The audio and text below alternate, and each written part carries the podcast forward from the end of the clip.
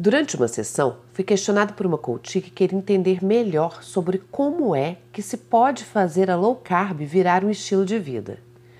Acho que essa é uma questão pertinente. E eu costumo ser bem xiita quando explico sobre as mentiras que contamos para nós mesmas e que acreditamos serem verdades. Eu geralmente explico que a melhor forma de desmontar as nossas respostas é com a seguinte pergunta: Um vegano abriria essa sessão se isso ferisse a decisão dele de mudança de comportamento? Ouçam bem, eu estou perguntando sobre um vegano e não um vegetariano. E sim, 100% das vezes a resposta é não, porque um vegano incorpora a mudança a um estilo de vida inabalável. E não é apenas na comida. Eles fazem isso em todo o seu conceito de vida.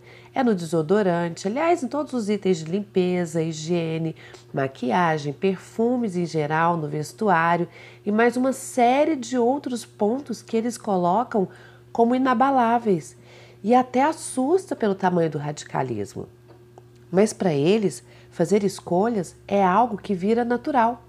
E você sabe por que, que vira natural para eles?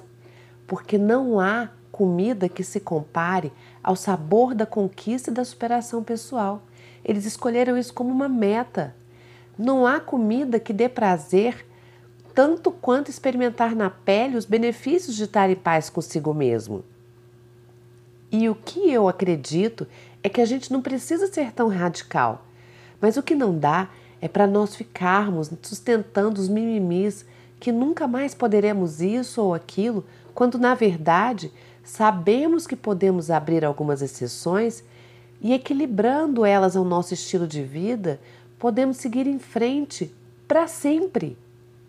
Então, antes de se lamentar por seguir algo novo e diferente, se permita degustar o sabor da vitória. Você já sabe o sabor de falhar. Você já sabe o sabor de não conseguir. Você já experimentou repetidas vezes o sabor de ficar frustrada. Você sabe o sabor do descontrole. E você já sabe o que vai acontecer se você desistir. Agora, eu quero saber o que irá acontecer se você não desistir, se você persistir e for até o final.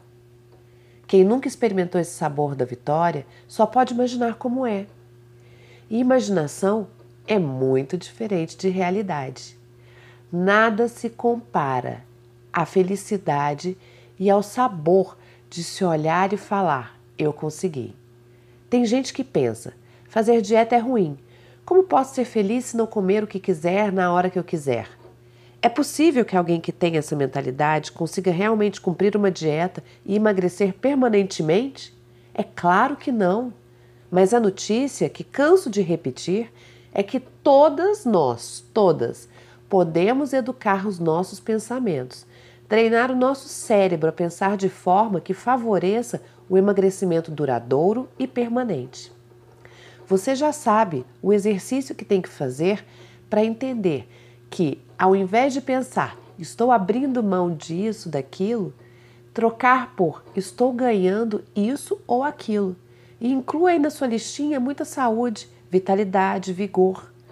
Mas isso só vai acontecer se você encarar o desafio de levar esse treinamento a sério, de se confrontar com as suas dores e medos e não apenas continuar cedendo a eles. Mude a sua forma de pensar e poderá saborear outros novos sabores do que chamamos de felicidade. Eu quero te aplaudir de pé, porque sei que você vai conseguir. Afinal, você é uma mulher incrível.